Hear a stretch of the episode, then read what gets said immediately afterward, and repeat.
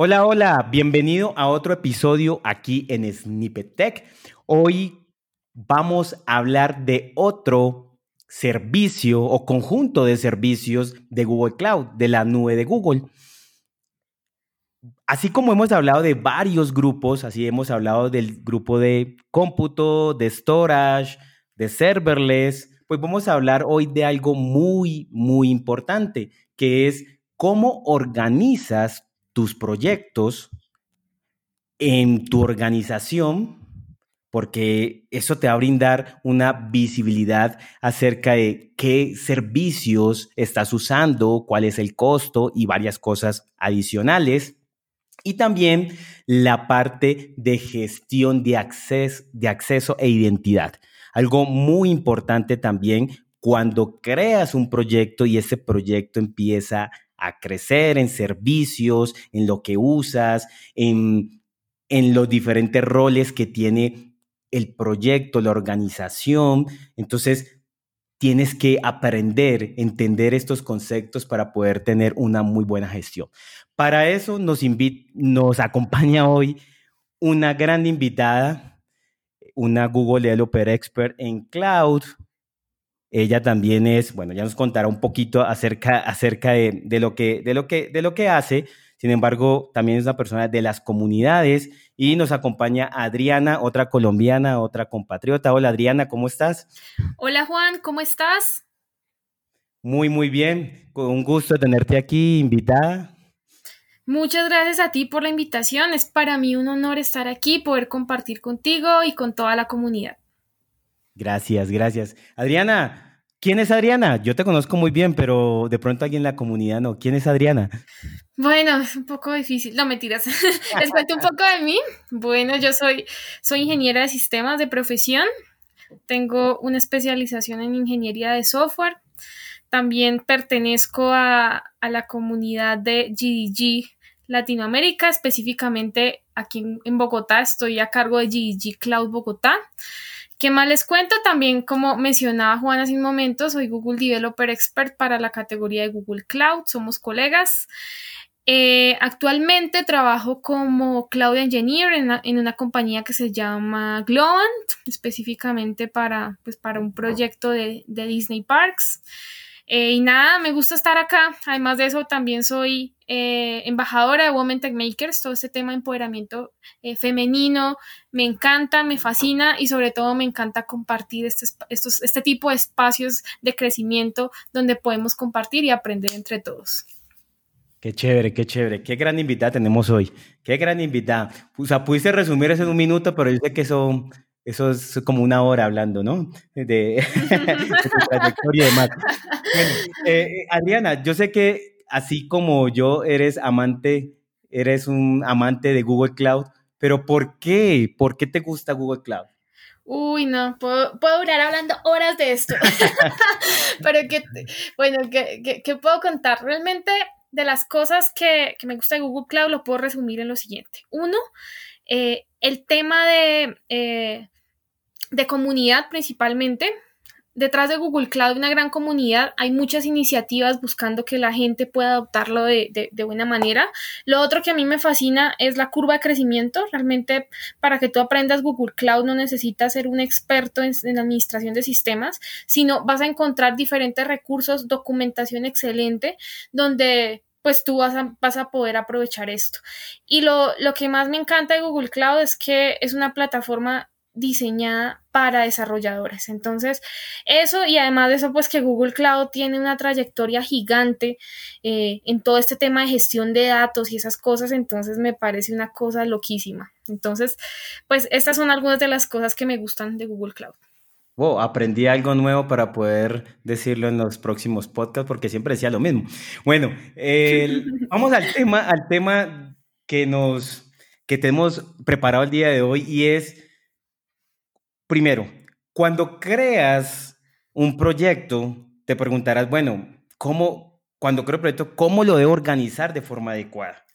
¿Cómo debo hacerlo? ¿Qué opinas tú? ¿Cómo, lo, cómo se debe hacer, Adriana? Bueno, yo qué te cuento. cuando tú creas, depende, depende de cómo, de, cómo lo vayas a crear. Si tú quieres crear un proyecto como freelance desde tu cuenta de Gmail, vas a tener dos posibilidades. Cuando lo creas, o sea, Google Cloud está organizado de la siguiente manera. Por proyectos, básicamente es lo inicial que, no sé, tienes un proyecto, tienes un, una aplicación con ciertos recursos y tú puedes agrupar estos recursos por proyectos. Eso es lo que tú vas a encontrar. Pero si tú perteneces a una organización y tu organización va a empezar a utilizar Google Cloud, existe una jerarquía más arriba. ¿Cómo es esta jerarquía? Entonces, básicamente, lo más alto es, a nivel de organización. Por ejemplo, si tu compañía, eh, bueno, sé, el dominio x.com. Eso, esa es la organización. Entonces, ¿qué pasa? Cuando tú tú administras una organización dentro de Google Cloud, pues vas a poder administrar los, los presupuestos. Además de eso, vas a poder crear folders dentro de tu organización. ¿Para qué? Para que no se te revuelvan los proyectos, no sé, de la parte financiera con la parte de desarrollo, de soporte y esas cosas. Entonces vamos en eh, organización, y Folder. Ajá.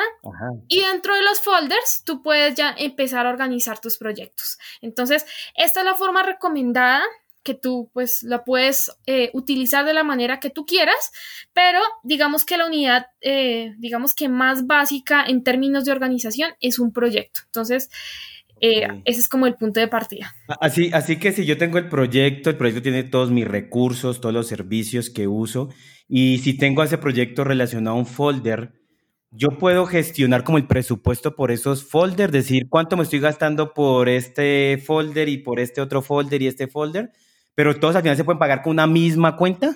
Sí, de acuerdo. Digamos que ese es otro término que ya vienen siendo las cuentas de facturación, que es un concepto que ya va más asociado a la organización. Entonces tú puedes asociar una cuenta de, digamos que una cuenta de servicios a, digamos que a, un folder o unos proyectos eh, eh, o, a toda la organización como tal.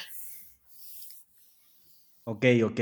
Entonces, para que tengan en claro, para resumir lo que nos dijo Adriana, es, tenemos la, organización, eh, la organización tetumbamos.com, ejemplo, y ahí tenemos diferentes folders que, como decía, eran a departamentos y con cada uno de los folders tiene los proyectos y los proyectos, los recursos.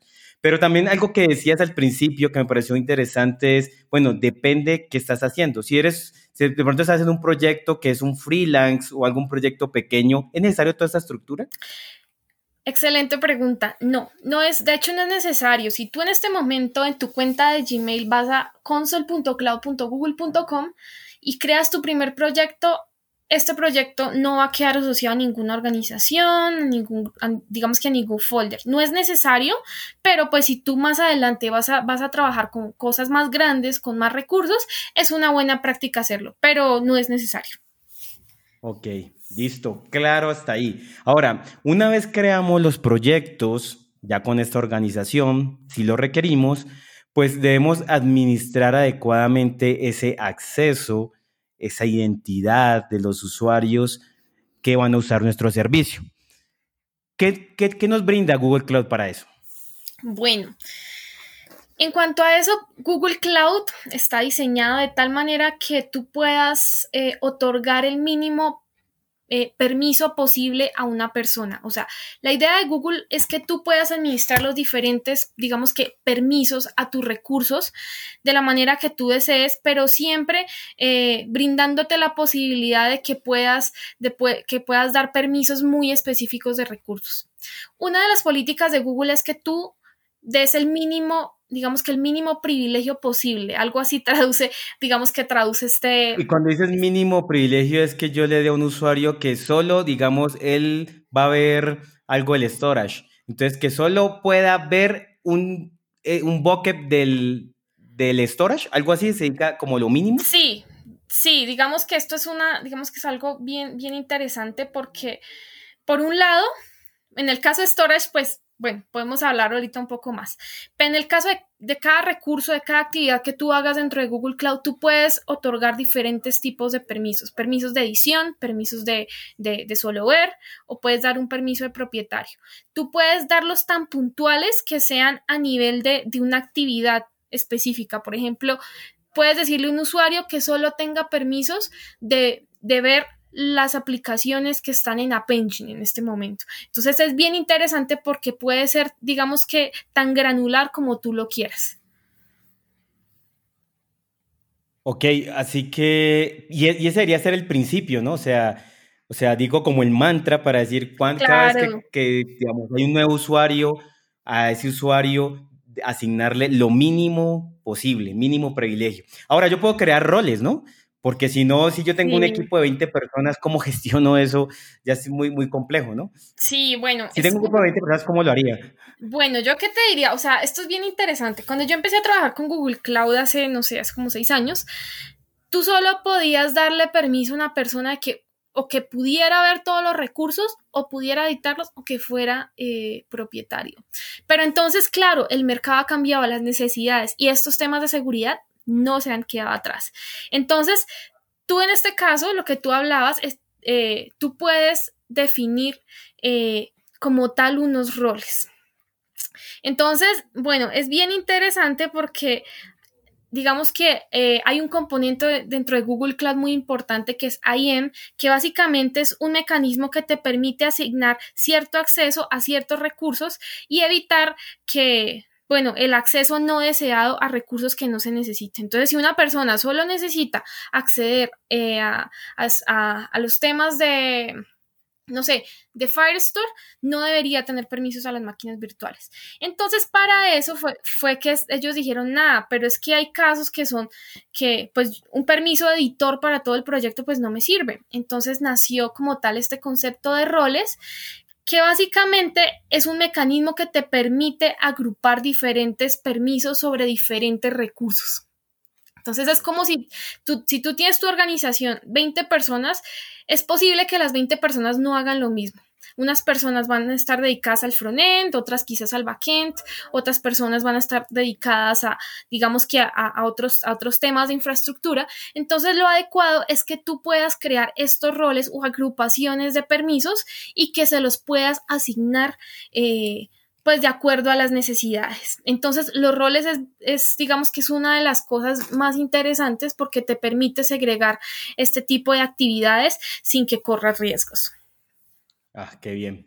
Sí, eh, en verdad es muy simple, muy sencilla el, la, los servicios que nos brinda, esto de IAM, ¿sí? toda la, la, gestión, muy sencilla. Y algo que me gusta es que da unas recomendaciones como de, de algo de, de, acceso inteligente.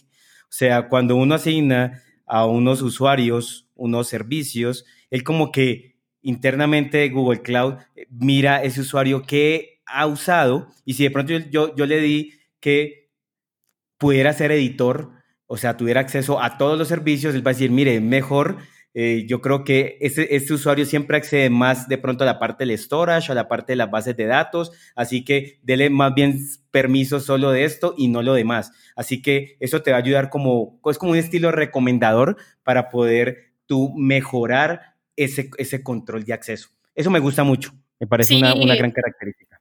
Sí, totalmente.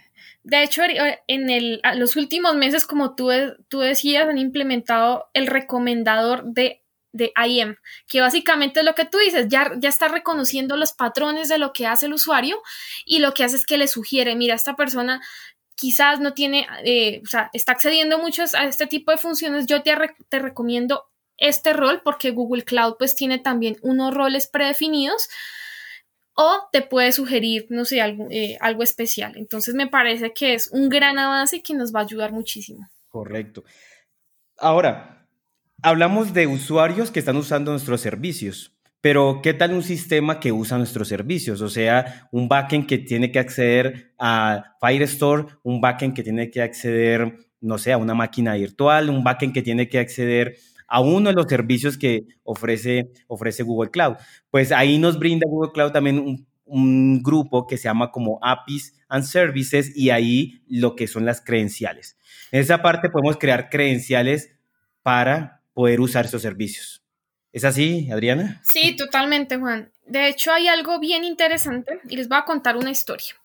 Bueno, en algún proyecto que yo estuve. Había una vez. Había una vez. bueno, el tema era el siguiente, que necesitábamos eh, estábamos usando eh, alguna API de, de, G Suite, pero necesitábamos, eh, no sé, necesitábamos hacernos pasar por un usuario para acceder a cierta información. Entonces, ¿cuál, ¿qué fue lo primero que nos dijeron de, la, del equipo pues, de soporte y esas cosas? Nos dijeron, nosotros no les podemos crear una cuenta de usuario para que ustedes puedan hacer sus, sus pruebas y puedan setearla como tal en su aplicación. Entonces nosotros no, pero necesitamos un usuario porque necesitamos acceder a cosas de G Suite del dominio. Entonces ahí fue donde aparecieron las famosas cuentas de servicio o service accounts, que básicamente es una cuenta, es como si fuera una cuenta de correo, pero se creó con el fin de que tú puedas utilizarla a nivel de tu aplicación. No tienes que setear nada, tener un dominio, nada. Simplemente tú creas una cuenta de servicio que es una especie de credenciales que te van a permitir interactuar con diferentes APIs, diferentes servicios y te va a ayudar mucho. Correcto. Y estas cuentas de servicio también son, se puede configurar de forma granular. O sea, yo puedo decir, solo quiero una cuenta de servicio para acceder a la API de Speech to Test que ofrece Google y nada más. Así evito que de pronto ese backend vaya a acceder a otro o, bueno, ese sistema vaya a acceder a otro de los servicios. O sea, el mismo principio que contabas acerca de IAM también lo podemos tener acá, ¿no? O sea, da el permiso a, lo, a solo lo que necesitas, a solo lo que requieres, ¿no? Sí, total. Sí, realmente es bastante interesante porque, bueno, retomando el tema de IAM, cuando hablábamos de que te permite darle permisos a un miembro a ciertos recursos, ese miembro puede ser o una cuenta de una cuenta de usuario, una cuenta de servicio o un grupo de G Suite. Entonces, si tú tienes un dominio de G Suite y tienes una, un grupo que se llama developers, no tienes que ingresar y, ingresar usuario por usuario, sino simplemente ingresas el grupo y ya se van a aplicar, digamos que todos los permisos que están en el rol. Entonces es muy chévere porque pues te da la posibilidad que le puedas dar permisos a diferentes tipos de, digamos que de usuarios. Entonces esto es algo bastante, bastante chévere. Claro. Bueno, ha sido algo intenso. Algo también muy interesante porque historias asombrosas también aquí eh, Adriana nos contó de proyectos y, y lo más importante es cómo poder organizar nuestros proyectos y cómo administrar, gestionar todo ese acceso. Es muy importante esto porque cuando empieza a crecer tu proyecto, pues esto se vuelve algo muy eh, radical para poder tener un mejor control de tus recursos, de tus servicios y demás. Entonces, gracias, gracias Adriana por acompañarnos en este podcast y algo que quieras decirle últimas palabras a la comunidad. Bueno, nada, lo primero, gracias a ti, Juan, por invitarme, por, por darme la oportunidad de compartir un poco aquí con ustedes. Y bueno, algunos tips que les doy. Bueno, Independientemente que ustedes estén en Google Cloud o en cualquier nube, siempre busquen este mecanismo de, brindar el, el menor privilegio posible. O sea, ahí te estás ahorrando dolores de cabeza establece o tómate el tiempo para establecer como tal estos roles o estas políticas que, que, que, vas a colocar. O sea, realmente puede que te tomes tiempo mientras revisas qué cosa específicamente necesita qué usuario, pero en serio que si tú diseñas bien estas políticas, te vas a ahorrar muchísimos, muchísimos, muchísimos riesgos, muchísimos dolores de cabeza. Entonces, hay muchísimas buenas prácticas. Si tú buscas buenas prácticas eh, en Cloud IM, en Google Cloud, vas a encontrar un montón de cosas interesantes que te van a dar idea y te van a inspirar para poder crear tus, eh, pues, tus políticas internas. Y otra que les digo es nada, ahí Google tiene otras iniciativas interesantes, por ejemplo, hay una que, que, que se vino, eh, pues que se ha venido eh, mencionando hace unos meses y es Beyond Corp, que básicamente es una política, bueno, o una metodología que creó Google que es orientada a Zero Trust, a cero confianza. Entonces, es algo que te puede complementar mucho. Entonces, eh, nada, creo que este es un tema bastante bonito que que puede ser tan grande como tú lo quieras ver, pero vale la pena que en estos temas de seguridad te tomes el tiempo, el tiempo para revisar cómo lo vas a hacer, cómo lo vas a manejar y que no pierdas el control. Y ese es el consejo que yo les doy. Gracias, gracias. Qué gran consejo, grandes recomendaciones. Recuerden, muchas gracias por escucharnos. Recuerden compartir, recuerden darle like y nos vemos en otra oportunidad. Chao, chao, chao Adriana. Abrazos. Chao Juan, chao a todos.